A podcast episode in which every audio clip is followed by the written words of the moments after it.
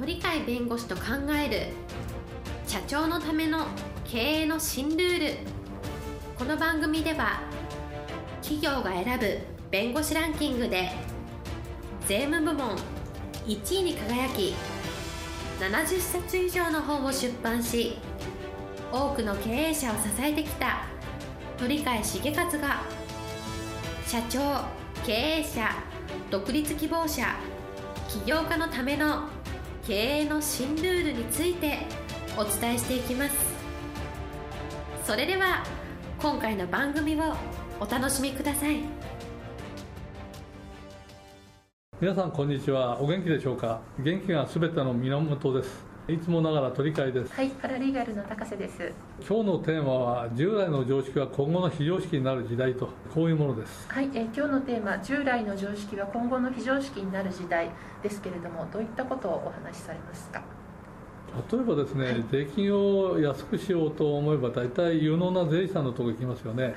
これ今の常識でこれからも常識は続くと思うんですけど税金のことだけで相談に行くのはいいんですけど税金のことの相談の中には必ず税金安くするためには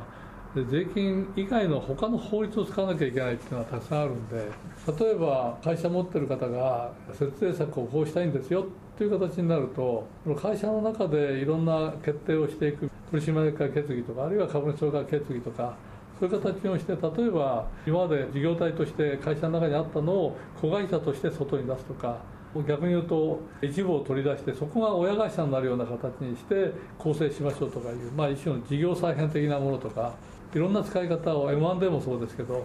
いろんな使い方を法律的な使い方をすると結果として税金が安くなるということになるわけでただそういう税金を安くすることに関してはいろんな法律の使い方っていうのは税金に詳しい税理士さんの方が実は詳しいんですね。ほとんど税理士さんの方に仕事が行ってると。やっぱり租税回避する的にはやっぱり税理士さんの有能な人を使うのがいいんだよっていうそういう社会常識だと思うんですね。リスクあるかというと従来なかったわけですね。租税回避をやって失敗して税務収書の税務調査かなんかを受けてですねダメだって言われてこれはもう一つはあると思うんですけどそうじゃなくてそこをちゃんとやったと正確にやって何の問題なく終わったと。その一種の租税回避的なことの作り付けっていうのは会社を使ったりさまざまな民法を使ったりとかさまざまな契約関係の在り方だったりそこによって税金が安くなるとすると本来そういう事業再編とかいろんな契約書を使って交渉しながらいろんなことを進めていくという形だとすると実はそれは弁護士業務なんですね。弁護士以外の税理士さんがやったらそれは非弁行為と言われて裁判所のところに持っていかれたら無効だと。公序良俗に反して無効だと言われる。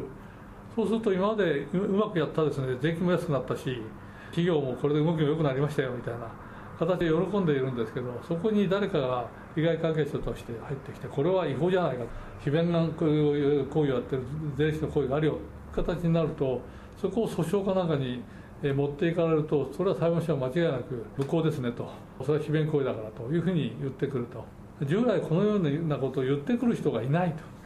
税理士さんがやって当たり前でそれが違法だとは誰も思ってないわけですね。あれは違法だというふうに思ってた人がいたとしてもそこを取り上げる人はいないだろうと。それを無効だとか言って争う人はいないだろうっていう形で今までは済んできたんですけど実はもう弁護士の方も前回に申し上げたように弁護士 .com だと使いながらですね情報がいろいろな形で一般の人たちに法律情報が流れていくと。その中にいろんな事例についてのいろんな回答みたいなのがあるからこのような税金の問題でもそのようなのがどんどんどんどん出ていくと。すると税理士さんにやってもらったことで会社全体としてはあるいは特定の人はすごく税金面で良くなったというんだけど自分は全然いい思いしてない利害関係者であると。それによって影響を受けていると。いうんだったらその人があの弁護士あたりから情報をもらう。あるいは自分がちょっといろんなところで覗いてみてですねそういう法律情報の中からあこれって違法って言えるんだと。それで無効にして今までやったことは全部ダメになって自分にとってはありがたい結果になるみたいなことがあればそこは争ってくる可能性がありますよね。そうすると裁判所に行くとそこのいろんな状況があるから一概には言えませんけど他に問題がなければ今非弁だけ取り上げられてこれダメですね正面から言われてしまうとそれ証拠が残ってるとですねその通り無効ですねと。そうするとその後はガチャガチャになるわけですけどじゃどうするんですかっていう話になるんで、今まではそれに対してそのような行動を起こすような人がいなかったから平和で住んでたんですけどこれだけ情報があって不満を持ってる人が出てくる世の中であればそれをかきたてるように弁護士たちは宣伝活動を始めますからそうするとそういう主に税理士さんがおやりになっている領域っていうのはほとんど法律を使いながら税理士さんが行動していることが多いですからそこのところを迫られてくるとガタガタガタガタしてくるというのがこれからの時代ではないかと思いますので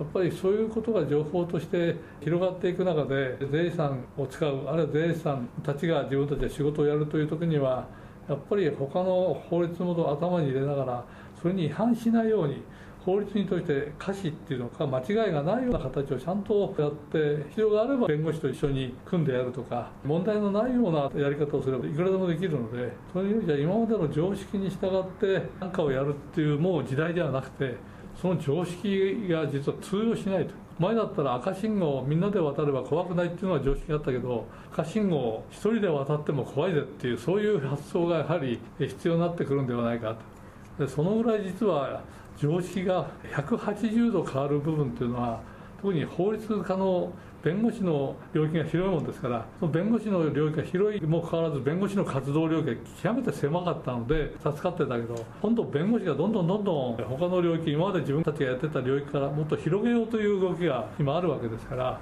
それがインターネットで拡散しつつありますのでそういうことをお考えになればおのずから今までの常識でいいのかと新しい常識とちゃんとすり合わせをしなければまずいんじゃないか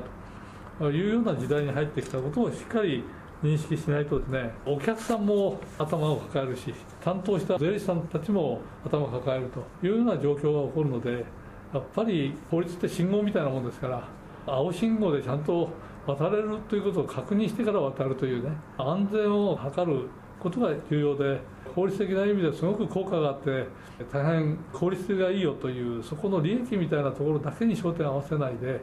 やっぱり違法はないよねというそういうコンプライアンス的な発想も含めてですね知恵を使った形の行動をとっていただきたいと。やり方はいろんなやり方が考えられますけどいろんな形の専門家が協力すればですね合法的にちゃんと今まで通りあるいは今まで以上に成果を上げるようなことがいくらでもできるのでそちらの方に知恵を作っていただきたいそういう意味では何でもこういう業界の人がやるっていうその常識の中に実はリスクがあって新しい常識というものはどうなのかということで少し点を変えてみる時期が来てるんではないかと思います。